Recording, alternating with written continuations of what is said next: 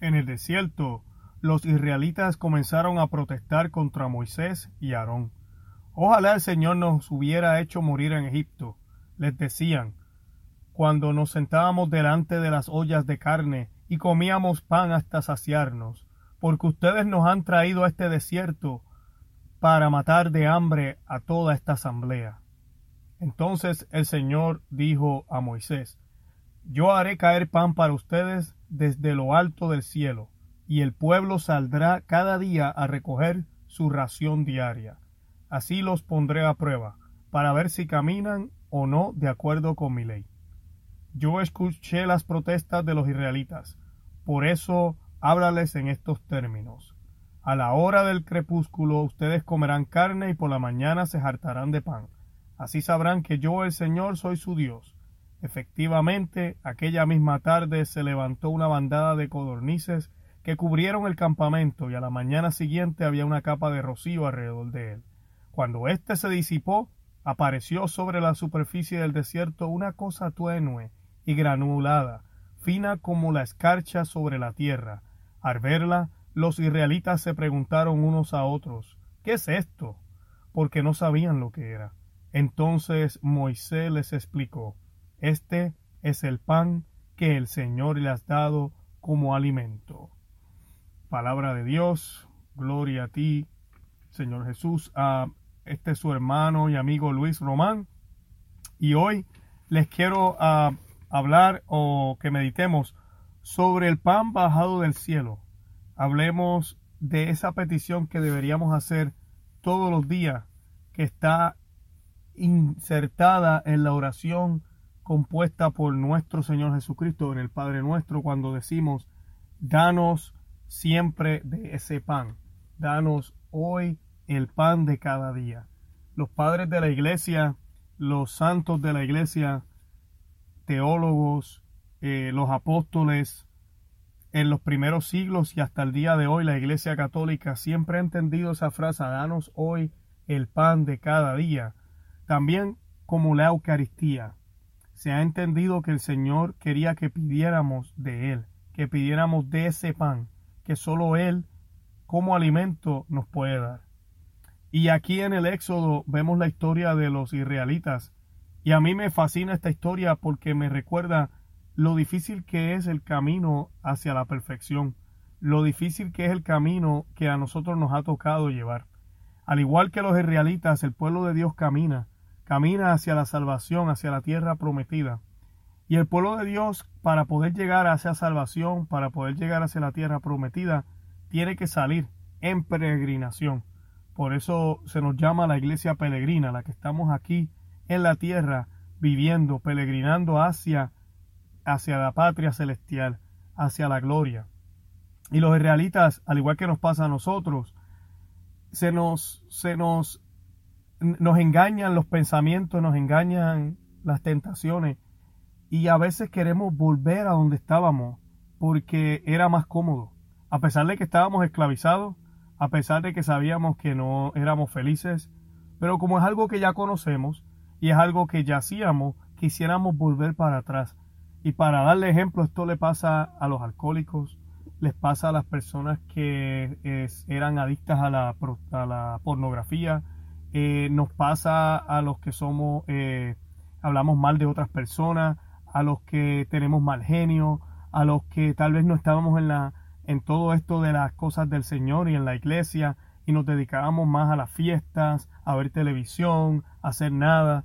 Y miramos hacia atrás y decimos exactamente lo mismo que decían los israelitas.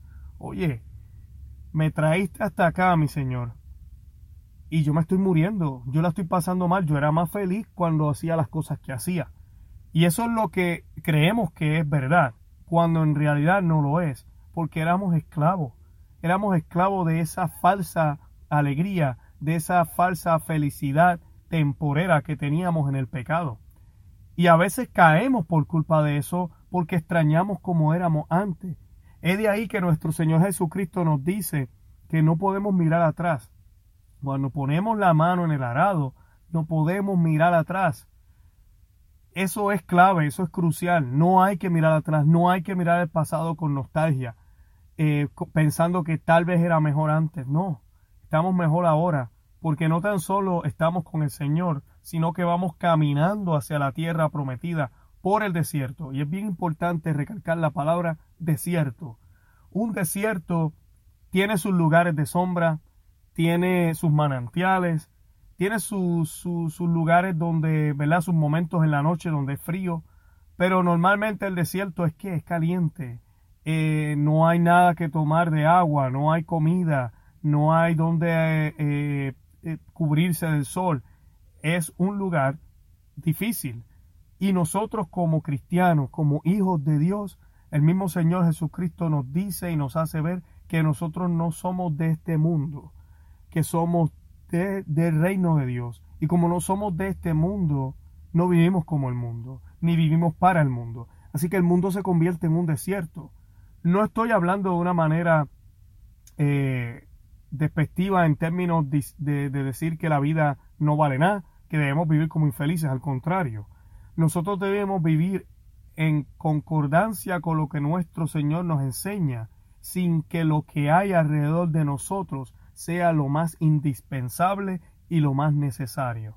Es de ahí que San Pablo decía que no importaba para él si él estuviera con eh, pobre, rico, vestido, sin vestidura, eh, con alimento, sin alimento, preso, libre, todas las circunstancias que él enumera, él siempre sabía que podía hacer todo y de que todo era posible porque Cristo vivía en él. Y así debemos vivir nosotros. Vamos por este desierto, que no parece desierto, y vamos con alegría, porque lo que está afuera no es indispensable, lo que está afuera no es lo importante, sino lo, el que vive en nosotros es el que es importante, quien vive en mí. Que ojalá la respuesta que tienes tú, amiga, tu amigo que me escucha, sea Jesucristo, que sea Dios, que sea su Santo Espíritu que vive en ti cada día y se manifiesta a través de las obras. Por eso nuestro Señor Jesucristo le dice a la multitud, y esto se encuentra en San Juan, en el Evangelio de San Juan, eh, capítulo, capítulo 6, del versículo 24 al 35, Él le dice a ellos, les aseguro que ustedes me buscan, no porque vieron signos, sino porque han comido pan hasta saciarse Trabajen no por el alimento perecedero, sino por el que permanece hasta la vida eterna, el que les dará el Hijo del Hombre, porque es Él a quien Dios, el Padre, marcó con sus sellos. Ellos le preguntaron, ¿qué debemos hacer para realizar las obras de Dios? Y Jesús les, les respondió, la obra de Dios es que ustedes crean en aquel que Él ha enviado. Y volvieron a preguntarle, ¿Qué signos haces para que veamos y creamos en ti? ¿Qué obras realizas? Nuestros padres comieron el maná en el desierto, como dice la Escritura. Les dio de comer el pan bajado del cielo. Jesús respondió, les aseguro que no es Moisés el que les dio el pan del cielo. Mi Padre les da el verdadero pan del cielo, porque el pan de Dios es el que desciende del cielo y da vida al mundo. Ellos le dijeron, Señor, danos siempre de ese pan. Jesús les respondió, yo soy el pan de vida. El que viene a mí jamás tendrá hambre. El que cree en mí jamás tendrá sed. Qué hermosas palabras de nuestro Salvador. Y nos hacen recordar lo que les mencionaba anteriormente, de que no debemos vivir por lo que perece, por lo que acaba, por lo que existe en este mundo. Todo lo que hay en este mundo, que sea natural obviamente, fue creado por nuestro Dios. Y dice las Sagradas Escrituras que cuando terminó la creación entera, cada cosa, cada molécula, cada partícula, todos los universos, galaxias, planetas, estrellas, eh, todo lo que existe en este mundo y en el universo, Dios observó todo y vio que todo era bueno. Así que no podemos tener esa mentalidad de que la carne es mala, el mundo es malo y tengo que encerrarme en una capilla y no observar ni disfrutar nada de lo que hay afuera. Al contrario, a través de lo que todo el Señor ha creado, podemos ver la manifestación de Él. No es que Él esté dentro de un árbol, pero a través de un árbol yo puedo ver lo complejo y lo grandioso que es mi Dios. A través de todo lo que Él ha creado, la perfección que hay en la naturaleza, cómo las leyes naturales trabajan, cómo no se cambian de la noche a la mañana, cómo funcionan y obedecen esa orden que nuestro Dios le dio desde el comienzo. Eso me ayuda a mí a observar y ver quién es nuestro Dios. Pero yo no debo luchar por esto que hay aquí abajo. Ese no debe ser mi fin. Si tenemos responsabilidades, claro que sí. Debes proveerle a tu familia, debes proveerte a ti mismo, debes cuidarte, debes cuidar de los tuyos, hacer el bien, ayudar al más necesitado. Todo eso es importante, tu carrera profesional, eh, todas esas cosas que queremos hacer por el bien de nosotros y de nuestra familia. Pero no debe ser lo primero. Lo primero debe ser nuestro Señor, nuestro Dios. Él les dice a ellos, a los judíos, a los que los buscaban en ese momento, ustedes me siguen porque han comido pan hasta saciarse. Y les digo esto porque todos, usted hermano y hermana que me escuchan, yo en mi vida personal también lo he vivido, el Señor nos ha hecho grandes milagros, nos ha dado muchísimo. Puede ser regalos materiales, puede ser la salud, puede ser la familia. Usted, usted sabrá lo que el Señor le ha dado. Y también sabemos que el Señor nos da esas señales, esos regalos hermosos que nos, tal vez nos dio en un retiro que fuimos eh, o asistimos, eh, que nos regala a veces en la Santa Misa, que nos, nos, concede cuando vamos a un grupo de oración o cuando estamos rezando Santo Rosario, el sentir, es verdad que se nos eriza la piel, el sentir el corazón palpitar. Esos son regalos que el Señor nos da, pero que no sea por eso que lo buscamos.